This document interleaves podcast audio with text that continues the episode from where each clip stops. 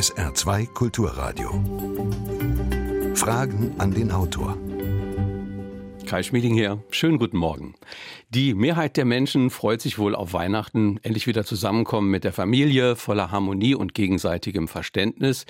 Die Wahrheit sieht aber leider oft ein bisschen anders aus. Manche kriegen einen richtigen Feiertagsblues, wenn sie an den Stress denken und daran, wie man zu hohen Erwartungen möglicherweise nicht gerecht wird. Und was ist eigentlich mit denen, die keinen zum Feiern haben und gerade jetzt besonders ihre Einsamkeit spüren? Wir wollen über diese besondere Herausforderung an den Feiertagen sprechen. Heute mit dem Saarbrücker Psychotherapeuten Helmut Kunz. Er hat gerade ein interessantes Buch zum Thema Depression vorgelegt. Er zeigt, jeder Mensch besitzt mentale Ressourcen, die sich in Lebensmut verwandeln lassen. Depression durch die Kraft der Imagination bewältigen. Das ist der Titel des Buchs. Schönen guten Morgen, Herr Kunz. Herzlich willkommen im Studio. Schönen guten Morgen und auch einen schönen guten Morgen an diesem heiligen Morgen an alle Hörer und Hörerinnen, die uns heute noch zuhören. Und das sind hoffentlich einige. Sie, liebe Hörerinnen und Hörer, können selbstverständlich auch heute, Heiligabend, Heiligmorgen, mitmachen. Ihre Gedanken und Fragen zum Thema gerne unter 0681 65 100. Das Ganze auch per WhatsApp 0681 65 100 und wie immer Fragen an den Autor mit Bindestrichen dazwischen at sr.de. Ja, Herr Kunz, man sagt, die Weihnachtszeit ist für Menschen, die zu düsterer Stimmung neigen, eine besonders schwierige Zeit. Können Sie denn als Experte bestätigen, Experte, der sein Ohr sozusagen ganz nah an der Seele der Saarländer hat, äh, ob das so ist oder ist das ein Klischee? Es ist beides. Es ist in der Tat so, dass Menschen, die zu düsterer Stimmung neigen, die Tendenz haben, dass sich das an Weihnachten und Silvester, an diesen beiden hoch aufgeladenen Feiertagen verstärkt. Aber es ist auch ein bisschen ein Klischee. Manche manövrieren sich über die eigenen Erinnerungen wirklich so in eine düstere Stimmung rein. Aber einfache Tage sind es für die wenigsten Menschen. Aber zum Glück gibt's die auch, die Menschen, die Weihnachten einfach wieder nur noch genießen können. Sie sagen, es ist aufgeladen und Sie sprechen von Erinnerungen, mit denen man sich da hinein manövriert. Was passiert da genau, wenn man sich da hinein manövriert? Naja, wir sind ja alle groß geworden mit bestimmten Erwartungen und Bildern an Weihnachten und wie das war, Christkind und all dergleichen. Und es gibt die schönen Erinnerungen, das sind die unkomplizierten, die verursachen kein Leiden. Und dann gibt es die Erinnerungen, die schwer sind, äh, also unschöne Erinnerungen, die wir fast alle erlebt haben und die uns das Fest zum Teil auch vergällen und äh, man versucht, diesen Erinnerungen zu entgehen, aber das gelingt natürlich nicht, wenn wir sie in uns tragen. Und dann auch etwas ganz Wichtiges, was die meisten Menschen ja fast vergessen in diesem Weihnachten, wo es immer um den Trubel und ums Einkaufen geht. Wir kommen ja aus einer Tradition. Und wir können uns noch so sehr anstrengen, mit dieser Tradition nichts zu tun haben zu wollen, als aufgeklärte Menschen darüber zu stehen. Aber wir haben eine christliche Tradition in unserem Land. Und das darf man nicht vergessen. Es gibt eine Weihnachtsbotschaft. Und je mehr wir versuchen, die zu vergessen, desto mehr entsteht innerlich auch eine Leere oder eine Lücke und wir können das gar nicht mehr schließen zwischen der ursprünglichen Weihnachtsbotschaft, die im kulturellen Erbe, der in uns ja wirksam ist, und dann dem Trubel, der um den ganzen Hype gemacht wird, äh, schlagen wir wieder, äh, mal wieder die Umsatzzahlen des Einzelhandels. Mhm. Ich wollte sagen, Sie sprechen da von einer Lücke. Viele versuchen ja die Lücke, die Leere, die vielleicht da ist, durch Konsum da jetzt gerade zu füllen. Das macht aber möglicherweise gerade erst recht unglücklich. Das macht vielleicht nicht gerade unglücklich, aber es schafft natürlich nicht die Befriedigung, die ursprünglich mit der Weihnachtsbotschaft verbunden ist. Und es schafft Leere, es schafft, ähm, es bringt kein Glück mit sich. Man kann natürlich denken, toll, so viel Geschenke unterm Weihnachtsbaum, gerade vielleicht auch junge Leute und Kinder, die darauf aus sind. Aber der ursprüngliche Sinn war ein anderer. Nun ist es ja so, dass viele in diesen Tagen enger mit der Familie zusammen sind als sonst. Ist das auch ein Quell von möglicherweise aufbrechenden Konflikten, also diese Fülle von ungelösten Konflikten, die man ansonsten das Jahr über in Schach hält, indem man eben Distanz wahrt auch? Die Familie kann Glück sein und sie kann ein Problem sein. Es ist sehr schön, wenn wir Beziehungen an Weihnachten gestalten können, die unproblematisch sind. Aber man hört doch so viele Menschen klagen, oh, soll ich schon wieder Weihnachten zu meinen Eltern fahren? Ich habe keine Lust, ich würde viel lieber was anderes machen. Und man muss sehr genau prüfen an Weihnachten, mit welchen Menschen möchte ich Weihnachten verbringen? Welche Menschen stehen meinem Herz wirklich nahe? Wo ist meine Zuneigung, meine Liebe? Gehe ich zu Menschen, weil ich das aus innerer Verpflichtung mache. Also zum Beispiel die Eltern habe ich ein schlechtes Gewissen, wenn ich nicht hingehe. Oder habe ich innere Entscheidungsfreiheit, wirklich zu entscheiden, verbringe ich Weihnachten mit der eigenen neuen Familie und gehe auch nicht mehr zu meinen Eltern oder mache ich Weihnachten was völlig anderes, vielleicht mit Freunden und Freundinnen, wobei das dann auch schwierig ist, weil die ja auch wieder überlegen, sie müssen zu ihren Eltern. Also die Wahlfreiheit, damit tun sich manche Menschen wirklich sehr, sehr schwer. Dazu kommt ja diese Tage, wir haben eben schon von diesem Aufgeladenen gesprochen, die sind ja aufgeladen mit Erwartungen. Also jeder will, dass diese Tage jetzt was ganz Besonderes sind. Ist das nicht auch ein Problem, wenn man sagt, wir treffen uns heute Abend und alle denken vorher, jetzt muss das ein ganz besonders toller Abend sein. Es ist ja nur einmal Weihnachten im Jahr. Kann das denn überhaupt, jetzt mal provozierend gefragt, kann das überhaupt gut gehen? So gesagt kann es natürlich nicht gut gehen. Also man könnte am besten Weihnachten möglichst erwartungsfrei verbringen. Einfach mal gucken, was kommt denn da auf mich zu. Oder ich entscheide mich, ich versuche es bewusst zu gestalten. Auch das hängt davon ab, was habe ich für Erinnerungen, äh, mit welchen Gefühlen und Assoziationen ist Weihnachten für mich verbunden und wie gehe ich mit diesen Gefühlen um. Und äh, auch da, wir sind die Gestalter dessen, was wir tun. Und äh, wie viel Achtsamkeit legen wir darauf, zu gucken, was geht in mir vor und wie möchte ich Weihnachten wirklich verbringen. Kommt ja auch heute dazu, unser Umgang mit uns selbst, mit anderen, vielleicht auch mit diesem Festtag, hat ja auch was Konsumistisches. Also ich, ich verlange Leistung, ich will, dass möglichst auf Knopfdruck alles funktioniert und das Produkt muss einfach stimmen. Diese Einstellung ist möglicherweise ja auch eine nicht so ganz gesunde. Ja, eben. Und vor allen Dingen ist Weihnachten ja kein Produkt. Ähm, unsere Gesellschaft Richtig. hat es zum einen Produkt gemacht. Aber umso mehr vergessen wir eben die ursprüngliche Weihnachtsbotschaft und ähm, da darf man durchaus auch nochmal drüber reden. Man muss als aufgeklärter erwachsener Mensch nicht so tun, als würden wir darüber stehen. Weihnachten hat einen Inhalt. Ursprünglich geht es darum, dass Christus als Jesus geboren worden ist, auch wenn sich viele Menschen vielleicht berufen fühlen, sich da drüber zu stellen oder vielleicht sogar lächerlich zu machen. Aber das ist der ursprüngliche Inhalt. Es kam ein Licht in die Welt. Und es ist doch auch kein Zufall. Gucken Sie, wie viele Menschen setzen das ganze Jahr über keinen Fuß in eine Kirche, in einen Gottesdienst. Aber wenn man sie fragt, was machst du an Weihnachten, dann sagen sie, ich gehe in die Christmitte.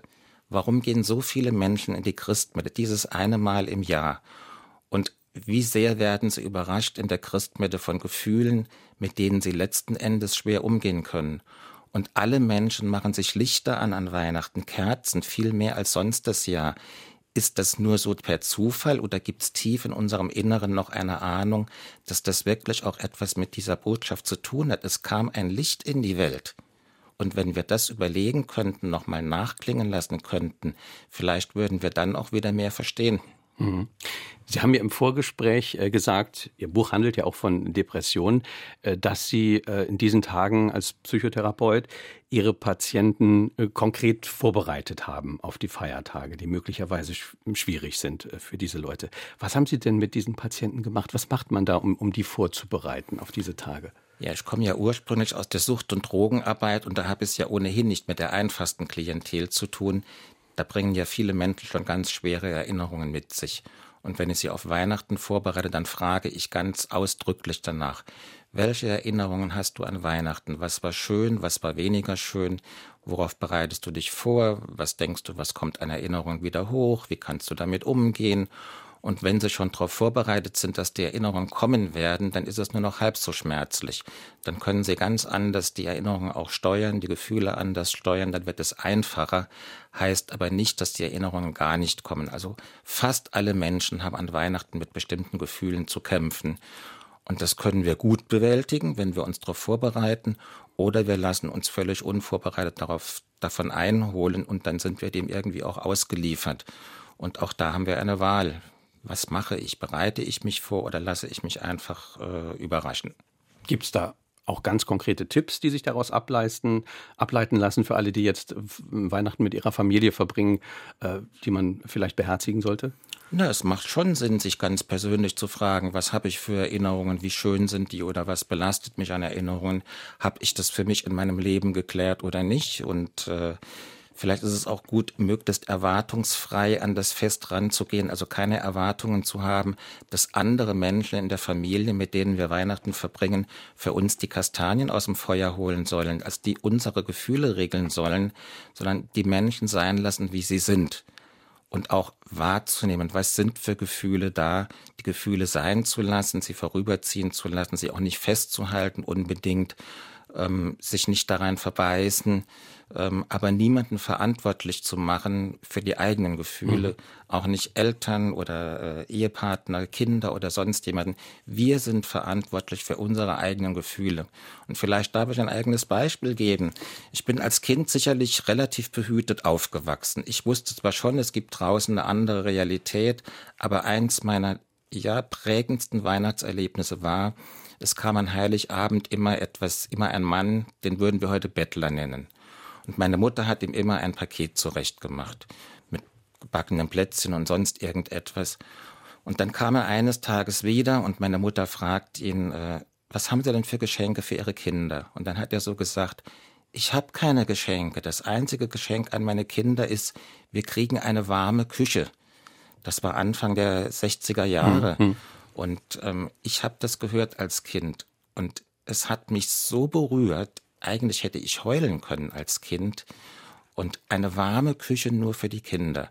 Und ich wusste, ich werde also viele, viele Geschenke unterm Weihnachtsbaum haben.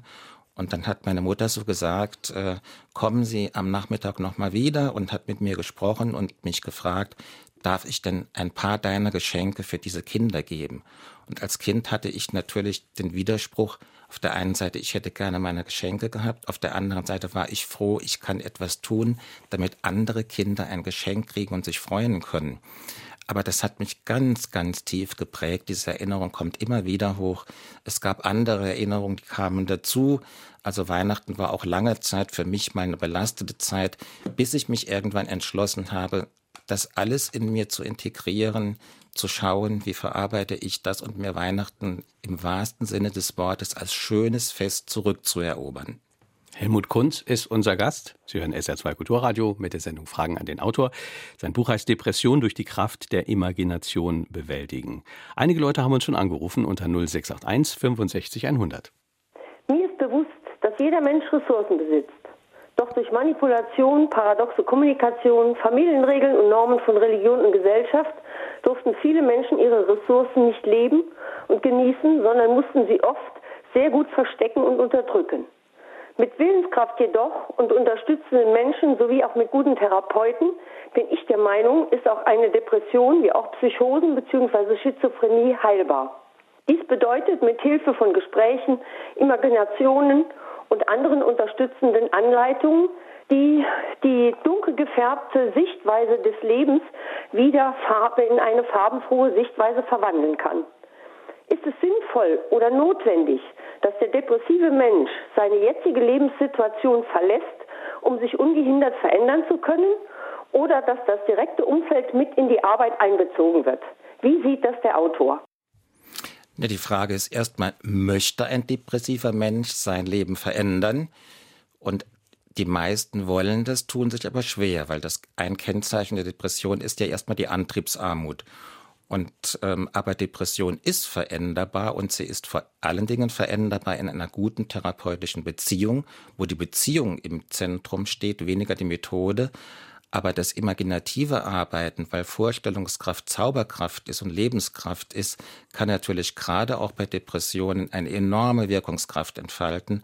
Und dazu gehört ja auch, dass ich in meinem Buch halt nicht nur ein Buch zum Lesen habe, sondern auch imaginative Übungen besprochen habe, dass die immer wieder zu hören sind, weil ich kann etwas lesen und das vergesse ich.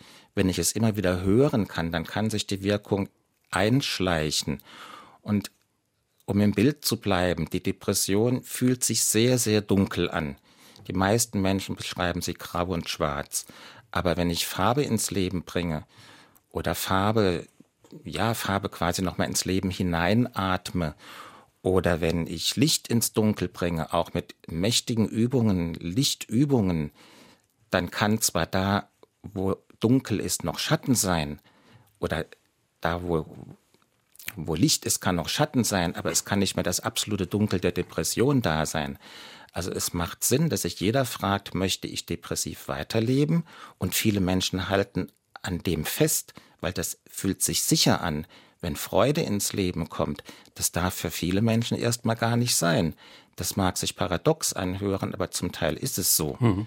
Und depressive Menschen brauchen andere, die Mut machen, brauchen andere, die sagen, es ist veränderbar und brauchen natürlich auch draußen Therapeuten und Therapeutinnen, auch in einem Krankenkassensystem, die gute Arbeit leisten und die Platz haben für Patienten. Mhm. Heißt das, äh, wenn Sie das schon ansprechen, dieses System, dass Sie sich da genug berücksichtigt fühlen oder ähm, müsste man da noch mehr tun? Also viele Patienten, die wegen Depression gerne eine Therapie machen wollen, müssen lange, lange warten, bis sie in unserem Gesundheitssystem, im Kassenversorgungssystem einen Therapieplatz finden. Äh, manche finden überhaupt keinen. Und dann ist noch die Frage, wenn ich einen Therapeut oder Therapeutin finde, passt das auch menschlich? Also ich kann nicht einfach zum Therapeuten gehen und sagen, ich habe jetzt einen Kassenplatz erwischt und äh, es muss auch menschlich passen, weil wir wissen alle, das Entscheidende in einer therapeutischen Arbeit ist die therapeutische Beziehung. Wenn die Chemie nicht stimmt zwischen Patient und Patientin und Therapeut, Therapeutin, dann passiert wenig. Es ist mehr die therapeutische Beziehung als die Methode. Die Methode ist wichtig, gerade auch das imaginative Arbeiten über die mächtige Vorstellungskraft. Aber die Beziehung ist das Entscheidende. Heißt auch, dass Sie als Therapeut selber möglicherweise manchmal sagen müssen, mit diesem Menschen kann ich vielleicht nicht arbeiten. Ja, wobei mir persönlich passiert das jetzt eigentlich nicht mehr. Ähm, früher hatte ich schon auch mal die Überlegung, mag ich mit diesem Menschen arbeiten oder nicht? Heute stelle ich mir, wenn ein neuer Patient, Patientin kommt, als erstes eine ganz, ganz andere Frage. Meine erste Frage ist heute, was kann ich an diesem speziellen Menschen lieben? Nicht, was kann ich mögen? Ich frage wirklich, was kann ich an diesem Menschen lieben? Weil das ist mir wichtig. Kann ich nichts finden, was ich an ihm lieben kann, dann könnte ich nicht mit oder schwer mit ihm arbeiten. Mhm. Aber eigentlich bei allen Menschen, gerade auch bei den Depressiven, finde ich ganz schnell etwas, was ich lieben kann. Und dann bin ich direkt von Anfang an in einer ganz anderen Resonanz mit diesem Menschen. Das wird spürbar auch direkt in der therapeutischen Beziehung und dann ist es viel leichter, in ein gutes Arbeiten einzusteigen. 0681 65 100 ist unsere Nummer. Fragen an den Autor mit Bindestrichen dazwischen at sr.de, unsere E-Mail-Adresse. Wie stellt ein Mensch an sich selbst fest, wenn eine schwere Depression auf ihn zukommt? Manchmal fängt die Krankheit wie eine Grippe an und er kommt nicht auf den Gedanken, einen Psychiater zu konsultieren, der ihm die richtigen Wege aufzeigt.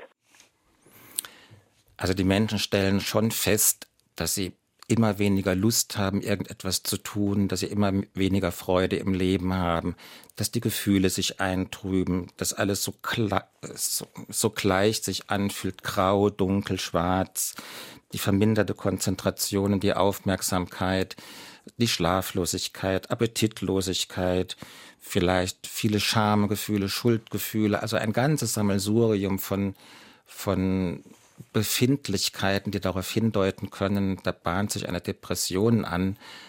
Bei manchen dauert es über Wochen, Monate, manchmal Jahre, bis sie überhaupt so richtig merken, was ist eigentlich mit mir los. Und so möchte ich eigentlich nicht weiter mein Leben leben. Und dann dauert es vielleicht noch mal ganz, ganz lang, bis sie die Entscheidung treffen, ich suche wirklich mal professionelle Hilfe. Aber jeder Mensch hat ein Recht auf Hilfe. Und jeder Mensch sollte sich das auch wert sein, sich helfen zu lassen und nicht den Anspruch haben, ich muss mit meinen Problemen alleine klarkommen oder ich darf nicht so empfindlich sein oder ich habe doch eigentlich gar keinen Grund, dass es mir so schlecht geht. Das sind Fragen, mit denen sich viele Depressive auch rumquälen, sich selbst noch Vorwürfe machen. Aber wo genau würden Sie sagen, wo, wo, wo ist da die, die, die Wegscheide, wo man sagt, hier ist äh, nicht mehr eine normale Traurigkeit, die ja vielleicht temporär auch mal normal ist. Also wir sind halt auch manchmal traurig, müssen wir vielleicht auch damit leben. Ähm, wo das nicht mehr so ist und, und wo ich mir vielleicht Hilfe suchen müsste. Gibt es da bestimmte Kriterien auch, äh, wenn die Leute das an sich feststellen? Na, Traurigkeit ist ja noch ein klar definiertes Gefühl. Das kann ich auch noch als Traurigkeit oder Trauer bezeichnen. Depression ist was sehr undifferenziertes, dumpfes, schwarzes, schweres. Ein Klient hat mal gesagt, das fühlt sich an wie verbackene Depression. Und ähm, also dann ist spätestens der Unterschied da und dann sollte ein Mensch auch für sich die Verantwortung übernehmen zu sagen, ich kümmere mich mal um Hilfe. Da geht es wirklich um mich und mein Leben. Das ist etwas ganz Entscheidendes, dass Menschen sich sagen können, da geht es um mich und um mein Leben und darauf will ich Einfluss nehmen. Ich will nicht passiv einfach nur noch erdulden oder erleiden, sondern ich versuche mir Hilfe zu gönnen, Hilfe zu nehmen und auch natürlich ganz wichtig, mir selbst zu helfen. Der Therapeut oder Therapeutin oder andere Menschen können nur Hilfe zur Selbsthilfe leisten. Also es ist auch die Eigenleistung des Depressiven gefragt. Und das macht natürlich auch, ähm, wenn ich keinen Antrieb habe, äh, wie kommt die Eigenleistung nochmal ins Spiel? Und auch deshalb zu diesem Buch erstmal die imaginativen Übungen, die ganz einfach zu hören sind. Die kann ich als depressiver Mensch auch hören, wenn ich ganz passiv, müde, antriebslos auf meinem Sofa sitze oder liege und gar nichts tun möchte. Aber ich kann noch hören. Das kann sogar ein Angehöriger noch machen, die die Downloads machen für diese Imaginationsübungen. Der Angehörige könnte demjenigen sogar noch die Kopfhörer aufsetzen oder den Computer anschalten. Und alleine bei dieser ersten Übung den Körper wieder zu erkunden und kennenzulernen, weil ja auch viele äh, Depressionen mit körperlichen Symptomen verbunden sind. Bei dieser Musik zu dieser Übung ist es nicht möglich, nicht zu reagieren. Mhm. Also wenn der Depressive selber den Antrieb nicht hat, können es die mhm. Angehörigen noch machen.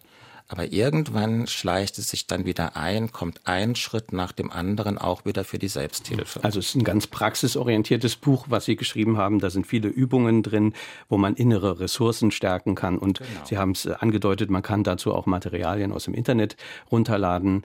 Äh, Fantasiereisen sind das, Imaginationsreisen, die auch musikalisch genau. untermalt sind. Ja, wir haben eine nächste Hörerfrage.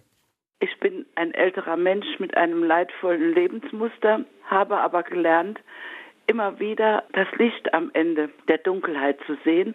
Und ich schenke zu Weihnachten zum Beispiel Zeit, kleine, kleine Glücksmomente, die die Menschen auch in ganz dunkler Phase wieder froh machen. Ich möchte helfen und wenn Sie das so sagen, eine Depression kann man durch alle möglichen Dinge heilen. Es ist nicht immer möglich, aber man kann es versuchen, die Menschen behutsam zu begleiten, dass sie wieder Licht sehen. Ja, das ist sehr schön gesagt. Auch dass Sie sagen, Sie schenken Zeit. Auch das sollten wir an Weihnachten vielleicht uns nochmal zu Herzen nehmen. Was ist eigentlich das Wichtigste, was wir schenken können, auch gerade den Menschen, die unserem Herzen nahestehen? Das Wichtigste ist in der Tat, wir schenken Zeit, wir schenken unsere Zeit, wir schenken Zuneigung, wir schenken Liebe. Etwas Kostbareres haben wir nicht zu mhm. schenken. Und wenn wir tausend Geschenke unterm Weihnachtsbaum auftürmen würden, nichts ist so wichtig wie die Zeit und die Liebe, die wir schenken könnten. Und das hat etwas mit dem Licht der Welt zu tun. Ich komme da auf die Weihnachtsbotschaft zurück und wir können uns darüber nicht erheben. Und es ist auch richtig, vielleicht ist nicht jede Depression bis an den Ursprung zu heilen. Aber vielleicht muss das auch nicht sein, weil eine Depression hat auf der anderen Seite der Medaille immer auch etwas Kostbares, ähm, eine Empfindungsfähigkeit, die sich dahinter versteckt, eine Sensibilität. Und ich wäre heute als Therapeut auch nicht der Mensch, der so mit den Klienten, Klientinnen arbeiten könnte, wenn ich nicht auch die Kehrseite der Medaille kennen würde. Aber das heißt nicht darin, ja, zu verbleiben, sondern zu schauen, wie weit kann ich mich aus dieser Verstimmung, aus dieser Depression herausarbeiten, mhm. was sind meine nötigen Schritte dazu. Und es hat immer ganz, ganz viel mit Zuneigung, mit Liebe, mit Licht zu tun. Liebe ist eine sehr heilsame Kraft, wenn auch nicht die einzige, aber sehr heilsam. Was ist eigentlich eine Depression? Versuchen Sie mir das mal zu erklären. Ich habe dieser Tage eine junge Dame gefragt, ob sie jemals eine Depression sagt sie in der Jugend. In der Jugend, also Pubertät und so weiter, kann man schon mal eine Depression bekommen. Denke ich mal, viele haben wahrscheinlich schon mal eine Depression gehabt. Wo kommt das her? Ist es Blitz im Gehirn oder ist es eine Fehlstellung oder was? In der Jugendzeit mit all ihren Belastungen gibt es natürlich viele junge Leute, die vorübergehend mal verstimmt sind oder eine Depression entwickeln. Meistens geht das relativ schnell auch wieder vorüber. Depression ist ganz klar definiert. Das fühlt sich auch so an. Da gibt es erstmal die verminderte Konzentration und Aufmerksamkeit. Es fällt uns schwer, uns auf was zu konzentrieren. Und vor allen Dingen der verminderte Antrieb. Ich habe Lust auf nichts. Es gibt ein ganz schwaches Selbstwertgefühl, Selbstvertrauen. Es gibt viel Schuldgefühle, dass ich mich überhaupt so fühle. Es gibt Schamgefühle. Es gibt die negativen und pessimistischen Zukunftserwartungen. Also ich kann eigentlich nur noch schwarz malen, ich habe keine Farbe im Leben, keine Freude im Leben. Es gibt die begleitenden Schlafstörungen, es gibt den verminderten Appetit, es gibt so vieles, was ähm, Begleitsymptome einer Depression sein können. Was ich immer versuche zu vermeiden, ist in der klinischen Psychiatrie, im Medizinsystem wird die Depression automatisch als Störung bezeichnet. Im Prinzip finde ich das eine Grenzüberschreitung. Die Depression ist keine Störung, sie ist höchstens etwas Verstörendes, etwas, was den Menschen verstört, als Reaktion auf nicht stimmige Lebensumstände oder auf belastende Lebensereignisse. Das können Verluste sein, das kann der Tod von jemandem sein, das kann Arbeitsplatzverlust sein, das kann vieles andere sein. Also ähm, Belastungen, auf die wir erstmal ganz normal reagieren. Die, Reakt die Depression ist ein reaktives Geschehen auf etwas, was im Leben nicht stimmig ist. Und insofern ist es erst auch mal eine ganz gesunde Reaktion. Mhm. Nicht gesund ist es, wenn wir dann über Jahre oder Monate in dieser Stimmung verbleiben ohne uns darum zu kümmern, wie finde ich denn da wieder raus. Vor ein paar Wochen äh, gab es eine aktuelle Studie, die hat gezeigt, äh, wie wenig die Deutschen eigentlich über die Ursachen und über Therapien der Krankheit Depression wissen. Insgesamt kann man sagen, äußere Umstände für das Entstehen einer Depression werden überschätzt laut dieser Studie und genetische Veranlagungen unterschätzt. So wurde das interpretiert. Hat Sie das gewundert, dieses Ergebnis? Ich habe mir die diese Studie sehr genau angeguckt und äh, so, wenn ich sehe, was die Stiftung Deutsche Depressionshilfe zur Depression sagt, dann frage ich mich, wer steckt dahinter und wie Interesse geleitet ist das. Es fällt ja direkt auf, dass als Methode der ersten Wahl zur Behandlung von Depressionen die Antidepressiva genannt werden, also die Psychopharmaka. Mhm. Meine erste Wahl ist das überhaupt nicht, weil das Problem der Antidepressiva ist, sie sind Hämmer, also erstmal äh, Wiederaufnahmehämmer von Serotonin im Gehirn, aber vor allen Dingen sind sie Hämmer für Gefühle. Und wenn die Depression, die depressiven Menschen in ihrem Gefühlsausdruck eh schon gehemmt sind, dann brauchen sie eins bestimmt nicht, noch zusätzliche Hämmer in Form von Antidepressiva. Ähm, die Genetik mag eine Rolle spielen, aber es ist ein Kennzeichen der Zeit, dass Genetik und Biologie eindeutig als kognitive Geschichten völlig überbewertet werden. Und egal, was man sich anguckt, ob Studien zu Sucht, zu Depression oder sonst wo, es ist so augenfällig im Zeitgeist, dass alle psychosozialen Ursachen einfach immer mehr in den Hintergrund gedrängt werden. Und vielleicht ist das auch ein unbewusstes gesellschaftliches äh, Zusammenspiel oder ein Interesse. Ich muss mich dann nicht drum kümmern, Antworten zu finden, was macht in dieser Gesellschaft die Menschen krank was macht sie unglücklich, unzufrieden, was erzeugt innere Leere, dieses vorherrschende Gefühl auch von Depression. Aber in allen Forschungen, es geht um die Betonung von Genetik, Kognition, Biologie, auch Gehirnphysiologie und die psychosozialen Ursachen, alles, was Menschen verstimmt, was nicht stimmig ist, was uns nicht gut tut als Menschen, all das fällt immer mehr hinten runter. Das ist sowas von verräterisch. Was ich jetzt schon sehr spannend fand, war, äh, was Sie über diese Studie gesagt haben, die ja vor ein paar Wochen wirklich durch alle Medien gegangen ist, ja. über die berichtet wird, zeigt auch so ein bisschen äh, was über die Mechanismen äh, der Medizin und, und, und der Pharmaindustrie, wie da bestimmte Wahrheiten lanciert werden. Sie sagen, man muss das alles mit, mit großer Vorsicht genießen, da stecken Interessen dahinter. Und es wurde ja in den Medien verbreitet, als sei es sozusagen eine, eine gute Erkenntnis. Ja, zum Teil hat mich auch das verwundert, wie es in den Medien verbreitet worden ist. Das wird, äh, die, die Medien haben sich draufgestürzt auf die Frage von Genetik und Biologie. Und man muss sehr differenziert hinschauen.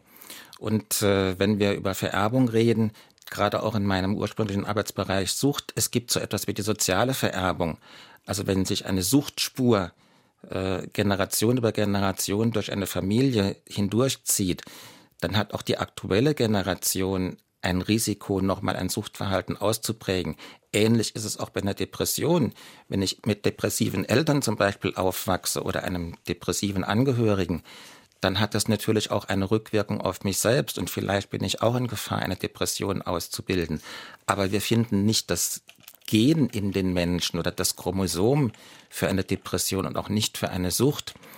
Andererseits macht es schon auch bei Depressionen viel Sinn, auf die Biologie zu schauen, weil es gibt auch äh, körperliche Symptome, die eine Depression auslösen können. Was viele Menschen nicht wissen, wenn ich eine Überbesiedlung habe mit Candida albicans, also einem Pilz in, in Magen und Darm, dann gibt es unter Umständen depressive Reaktionen, die sind enorm. Und wenn ich die Zusammenhänge nicht kenne oder wenn ein Arzt sie nicht kennt, dann gibt es auch auf der Seite keine Hilfe. Also es macht auch viel Sinn, schon zu gucken, wenn ich depressiv bin, was ist Psyche, was ist Körper und natürlich, was ist Seele. Wir haben eine E-Mail bekommen von äh, Jürgen Boost aus St. Ingbert. Welche Rolle spielt die Kommerzialisierung und Veräußerlichung unseres Feierns für die Entstehung depressiver Verstimmungen? Na, das ist schon ein bisschen angeklungen. Also diese, dieser ganze Eventcharakter in dieser Gesellschaft muss immer was los sein, immer schneller, immer höher, immer mehr. Weihnachten geht es wirklich darum, zu kaufen, zu kaufen, zu kaufen, den die, die Zahlen des deutschen An Einzelhandels den nächsten Umsatzrekord zu erreichen. Ich, ich überspitze das ein bisschen, aber es stellt sich ja so dar. Und das hat nichts mehr zu tun mit Sinnhaftigkeit, mit innerer Fülle, vielleicht mit äußerer Fülle, aber nicht mit innerer Fülle. Und dieser Widerspruch oder diese Kluft, dieser Riss in der Seele, der dann immer mehr entsteht, der ist dann nicht mehr zu kitten. Und das ist natürlich auch ein Nährboden für das Gefühl von innerer Leere, zu spüren, ich, es befriedigt mich nicht mehr, es füllt mich nicht mehr aus. Und ähm, auch da wäre dann wieder die Rückkehr, dass wir uns fragen, was ist eigentlich die ursprüngliche Weihnachtsbotschaft? Mhm. Wie ist das mit dem Licht in der Welt? Wie ist das wirklich mit Liebe? Und äh, ich komme selbst ins Schmunzeln, wenn ich das immer wieder sage, weil ich natürlich weiß, wie viele Menschen auch darauf reagieren, auf diese Worte. Es gibt eine so große Sehnsucht danach, geliebt zu werden. Aber wenn man anfängt, darüber zu sprechen oder wenn man das einordnet in die Wertigkeiten unserer Kultur und Gesellschaft, so wie wir leben, dafür können wir uns doch dann nichts mehr kaufen. Aber auch in der Depression geht es ausschließlich darum, ich möchte anerkannt werden als Mensch, wie ich bin. Ich möchte genauso geliebt werden wie andere Menschen auch. Und es dreht sich dann letzten Endes um den Selbstwert und um die Selbstliebe. Und das ist mit das größte Problem der depressiven Menschen. Fünf nach halb zehn. Sie hören SR2 Kulturradio mit der Sendung Fragen an den Autor. Unser Gast ist Helmut Kunz. Das Buch heißt Depression durch die Kraft der Imagination bewältigen. 0681 65 100 ist die Nummer. Wie weit ist die Neigung zum Weihnachtsblues in unserem biologischen Jahresrhythmus verankert? Was meint der Autor dazu? Vielen Dank. Also im biologischen, denke ich, ist es nicht verankert. Es ist in unseren Erinnerungen und in den Gefühlen verankert. Und wie wir mit, dem, mit der Diskrepanz umgehen, wie wir in der Gesellschaft Weihnachten mittlerweile bewerten und es auf den Kommerz reduzieren und wiederum, was vergessen wir an der ursprünglichen Weihnachtsbotschaft? Wir kommen immer wieder auf diesen Widerspruch zurück. Eine nächste Hörerfrage. Ist Imagination in Ihrem Sinne eigentlich eine Ressource, über die Menschen, die nicht zu Depressionen neigen, quasi intuitiv verfügen? Vorstellungskraft ist eine ganz, ganz mächtige Kraft. Darüber verfügen alle Menschen. Diese Ressource tragen wir alle in uns. Und Ideen, Gedanken, Bilder können sehr, sehr heilsam sein. Und genau darum geht es ja auch mit dieser Ressource, Imagination, Vorstellungskraft als Lebenskraft, auch Depressionen zu mildern, emotional zu korrigieren, andere heilende Erfahrungen zu machen. Da bietet das ganze Spektrum von Imagination ein unerschöpfliches Reservoir an heilenden und helfenden Bildern. Das müssen Sie uns vielleicht mal ähm, an dieser Stelle etwas genauer erklären. Äh, Sie bieten in dem Buch viele Imaginationsreisen, Imaginationsgeschichten. Wie genau funktioniert das? Wie genau wird man da sozusagen dann angeregt, durch eine positive Imagination was Gutes für sich zu tun? Also es gibt so Imaginationen so als Standardverfahren, die auch viel in der Traumatherapie angewandt werden. Ähm, ich verwende auch manche Standardmotive oder Imaginationen, aber dann so in meiner eigenen Zubereitung, so für meine Patienten und Patientinnen. Und viele Imaginationen erfinde ich aus dem Stegreif, gerade für ein bestimmtes Problem eines bestimmten Menschen, wie er gerade vor mir sitzt oder auch vor mir liegt. Aber Machen um, Be Beispiel. um Beispiele ja, zu geben. Für so ein Bild.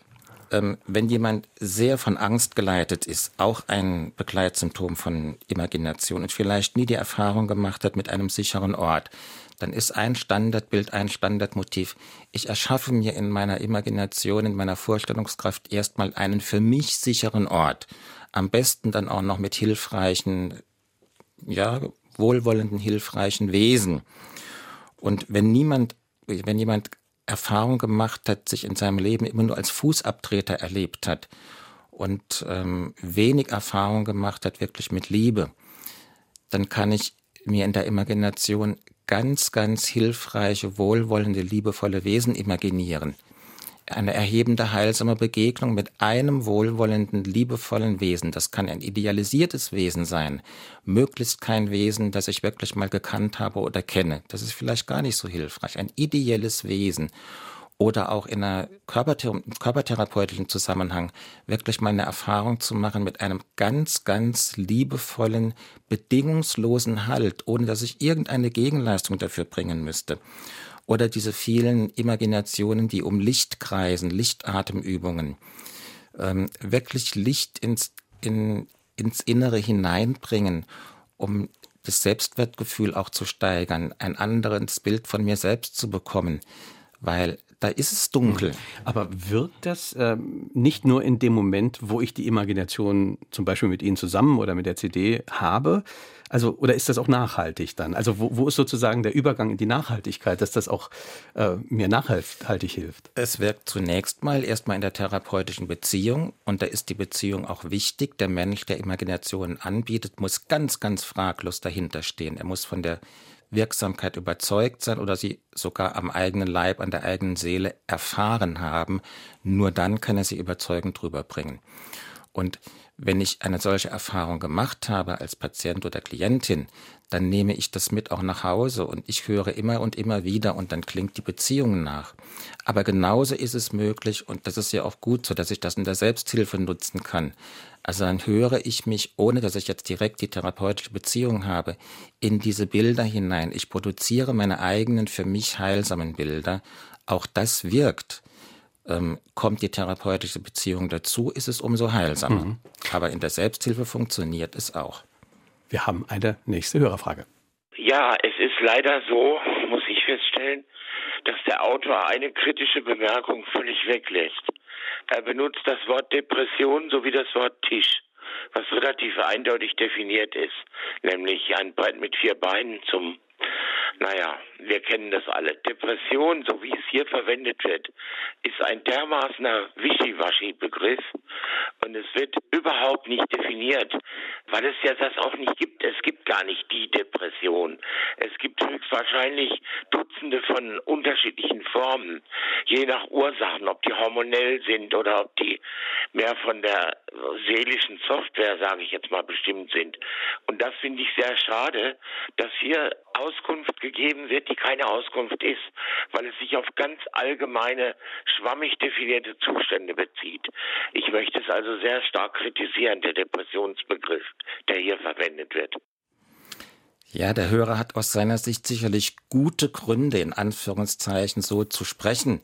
Und ich gebe ihm jetzt mal vielleicht auch zu seiner Überraschung völlig recht. Ähm, Depression ist ein bisschen wischiwaschi, weil so viele Ursachen Menschen depressiv machen können. Und der Depressionsbegriff, wie er auch in der klinischen Psychiatrie oder in der Diagnostik verwandt wird, das ist eigentlich nichts anderes als eine Konvention. Ein Wort zu finden ähm, als Beschreibung für viele, viele, viele Symptome. Und wenn ich mit einem Patienten arbeite, der kommt und sagt, ich bin depressiv oder ich fühle mich depressiv, dann gucke ich natürlich sehr genau auch, was mit welchen Beschwerden kommst du, mit welchem Leiden, beschreib mal. Und dann wird das Ganze auch viel konkreter. Wenn wir von Depression allgemein reden, dann ist es in der Tat erstmal allgemein. Aber der konkrete Patient, der Mensch, um den es geht, der sitzt dann vor mir und mit dem kann ich anfangen zu mhm. arbeiten. Und es gibt Anson ja, ansonsten bewegen wir uns erstmal im Bereich der Konvention, einer Beschreibung. Und es gibt ja doch auch eindeutige Unterschiede, die wir auch genannt haben, zu einer ganz normalen Traurigkeit, zu einer, zu einer temporären. Depression ist ja schon ein, ein schwereres Krankheitsbild, was einen auch stärker beeinflusst. Ja, da taucht das Wort Krankheit jetzt gerade mal wieder auf. Also so, ähm, ich mache mal ein Fragezeichen, ob es eben wirklich eine mhm. Krankheit mhm. ist. Für mich ist es keine Krankheit, mhm. sondern es ist für mich ein reaktives Geschehen und erstmal sogar eine ziemlich gesunde Reaktion auf Dinge, die im Leben eben nicht stimmig sind. Auch Krankheit, dass das als Krankheit bezeichnet wird, ist etwas, das kommt aus, dem, aus der klinischen Betrachtungsweise. Es ist auch wieder die Konvention. Für manche Menschen, Patienten, ist es ganz, ganz wichtig, dass ihr Leiden erstmal als Krankheit und auch als Depression anerkannt wird. Ich versuche ja gern meinen Patienten, Patientinnen und Klienten den Störungsbegriff zu ersparen, weil wie gesagt, ich finde, das ist eine Übergriffigkeit, Menschen als gestört zu bezeichnen. Was macht das mit den Menschen? Und diejenigen, die diesen Störungsbegriff so standardmäßig verwenden, vielleicht fragen die sich auch zu selten, was macht das eigentlich mit mir selbst als Kliniker oder Diagnostiker, wenn ich immer Menschen als gestört betrachte. Aber manchen Depressiven ist es wichtig, in ihrem Leiden erstmal erkannt zu sein, auch ähm, diese Zuschreibung zu bekommen, bestätigt zu bekommen, ich fühle mich depressiv oder ich bin depressiv. Weil wenn das nicht, äh, wenn sie das nicht zu hören bekommen, auch ihre Selbstdefinition nicht anerkannt wird, dann könnten sie so reagieren, ich muss noch mehr Leiden produzieren, noch kränker werden, damit ich endlich gesehen werde. Hm. Wir haben ganz viele weitere Anrufe. Wir hören einen nächsten. Todesängste nach sechs Todesfällen, nach Untersuchungen die Diagnose Depression, erfolgreiche Behandlung mit Medikamenten, wäre das auch ohne Medikamente gegangen? Das kann ich natürlich so im Einzelfall nicht wirklich beantworten. Depression oder ähm, Reaktion auf so viele Todesfälle ist ja eigentlich auch eine ganz normale Reaktion, eine gesunde Reaktion. Leider ist in unserer Kultur und Gesellschaft auch da wenig ähm, Platz und Raum für Trauer, für angemessenen Umgang mit Tod und mit Verlusten. Und auch da, wenn Menschen sterben, auch gerade wenn Kinder erleben, dass Menschen sterben, sie sind häufig so alleine damit, weil es keine Kultur gibt, den Tod in unserer Gesellschaft angemessen zu würdigen, angemessen damit umzugehen. Trauerreaktionen dürfen sein, müssen sein. Und auch da, wenn ich dann, wie es im Amerikanischen geschieht, wenn ich jetzt sage, wenn du länger als zwei Wochen nach dem Tod traurig bist, dann stimmt mit dir etwas nicht also dann ist es doch eher so, dass an dieser Betrachtungsweise etwas zutiefst menschenverachtend ist und an dieser Betrachtungsweise etwas nicht stimmt. Es gibt keine Zeit, die ich definieren kann, wie lang darf ich trauern. Ich muss so lang trauern und darf so lang trauern, bis die Trauer wirklich auch gehen kann und überflüssig wird. Der Hörer hat ja eben angesprochen, dass in manchen Fällen Psychopharmaka ja auch wirklich hilfreich sind. Sie sind dem sehr kritisch äh, gegenüber. Wie lange darf man denn überhaupt Antidepressiva Ihrer Meinung nach nehmen? Ab wann wird es denn wirklich gefährlich? Also ich würde mich niemals dazu versteigen zu wollen, äh, zu sagen, niemals Antidepressiva. Aber ich kenne wenige Menschen, denen sie wirklich nachhaltig geholfen haben. Und auch die Studien bestätigen ja eigentlich, meistens helfen sie nicht, sie helfen in wenigen Fällen, oft schaden sie zumindest nicht. Aber länger als ein halbes Jahr Antidepressiva zu nehmen, wäre mit Sicherheit keine gute Idee. Also dann sollte ich mich in der Tat ganz, ganz nachhaltig um eine andere Form von Unterstützung und Hilfe bemühen. Aber äh, Stiftung Deutsche Depressionshilfe, in unserem Gesundheitssystem ist es immer noch äh, ganz, ganz verbreitet, dass als erstes eine Depression behandelt wird mit Antidepressiva. Mhm. Und vielleicht ist das etwas, womit man Menschen nachhaltig dann vielleicht sogar noch mehr schädigt. Ja, vor ein paar Jahren äh, war gerade die Fachwelt noch optimistischer, was Antidepressiva angeht. Inzwischen ist man deutlich äh, ernüchterter. Ähm, aber trotzdem, Sie sagen, es werden noch viele Antidepressiva verschrieben. Ich habe gelesen, die Zahl der Verordnungen hat sich in den vergangenen zehn Jahren verdoppelt. Speziell Hausärzte sind da offenbar ein bisschen sorglos oder schnell dabei mit Antidepressiva? Ja, weil eine andere Behandlung ähm, ist erscheint erstmal viel schwieriger, also auch mit Psychotherapie und vor allen Dingen auch finden Sie einen Platz für Psychotherapie. In dem Sinne haben wir viel zu wenig niedergelassene Psychotherapeuten und Psychotherapeutinnen. Wir hören eine nächste Hörerfrage. Sie sprechen in Ihrem Buch innere Kind an. Das hat mich doch sehr erinnert an die sogenannte Spiegelarbeit von Louise Hay, wo sich der Übende selbst möglichst jeden Tag in einem Spiegel anschaut und sich dabei positive Affirmationen aufsagt, womit auch das, dieses innere Kind äh, angesprochen werden soll. Was halten Sie davon? Hilft das gegen schlechte Stimmung oder Depression? Also das eine innere Kind gibt es so nicht. Das ist auch eine Konvention oder eine Beschreibung. Es gibt ganz viele innere Kinder, gebunden an ganz viele innere Erlebniszustände und äh, auch Altersklassen. Äh, und es gibt vielleicht das traurige innere Kind, es gibt das geschlagene innere Kind, es gibt aber auch das fröhliche innere Kind. Und äh, das fröhliche innere Kind wäre jetzt nicht das Problem, mit dem können wir in Frieden leben. Das traurige innere Kind, das depressive oder das Kind, das sich nicht geliebt gefühlt hat, das ist das Problem, was nachklingt und mit dem wir versuchen müssen, unseren inneren Frieden zu machen. Und innere Kindarbeit, Versöhnung mit dem inneren Kind, das innere Kind an die Hand zu nehmen, ihm Liebe zukommen zu lassen, die es gebraucht hätte, auch im Erwachsenenalter dann nochmal zum inneren Kind rüberzubringen, das macht heilsame, korrigierende ja, Erlebnisse. Und ähm, innere Kindarbeit ist eine ganz, ganz wesentliche Facette auch des imaginativen Arbeitens. Und etwas ist ganz wichtig für Menschen, die weit zurückdenken können und kein inneres Kind in sich entdecken mit guten Erinnerungen. Jedes Kind, neugeborenes Kind, jedes Baby kommt auf die Welt mit einem Anspruch auf Lebensteilhabe, auf geliebt zu werden. Das ist ein Geburtsrecht. Und kein Mensch kommt depressiv zur Welt. Und im besten Fall oder im schlimmsten Falle muss ich mich dran erinnern, darf ich mich dran erinnern, dass das Neugeborene erstmal ein Kind war, das noch nicht depressiv war, ein gesundes Kind und ein inneres Kind, mit dem noch alles in Ordnung war. Und vielleicht muss ich bis an diesen Ursprung zurück, um an einem kinderen Kind anknüpfen zu können, hm. das wirklich noch den Anspruch hatte und das Geburtsrecht auf Lebensteilhabe und Glück und geliebt werden. Aber auch da kann ich anknüpfen. Christian von Blohn hat uns eine E-Mail geschickt. Fragen an den Autor mit Bindestrichen dazwischen at sr.de. Viele Künstler, Musiker und so weiter sind gerade in schwierigen Lebensphasen sehr produktiv. Sind nicht kreative Betätigungsmöglichkeiten jeglicher Art, also musizieren, malen, designen, schreiben und so weiter, gute Möglichkeiten, nahende Depressionen positiv umzuleiten und müssten daher diese Bereiche und Fähigkeiten in unserer Gesellschaft nicht viel mehr auch von staatlicher Seite gefördert werden, fragt Christian von Blohn. Kreativität ist eine ganz, ganz wichtige Ressource. Und in der Tat, viele unglückliche Menschen, depressive Menschen, leidende Menschen haben ihr Leiden auch ausgedrückt in Kunst, Malerei, Musik, ähm, auch in Formen, wo viele andere Menschen sich dran erfreuen können. Manche sind sehr, sehr früh verstorben. Denken wir an all den Club der 27-Jährigen, Jimi Hendrix, Janis Joplin, Kurt Cobain, die ihr Leiden nicht überlebt haben, aber sie haben ganz, ganz tolle Kunstwerke, Musik geschaffen erstmal.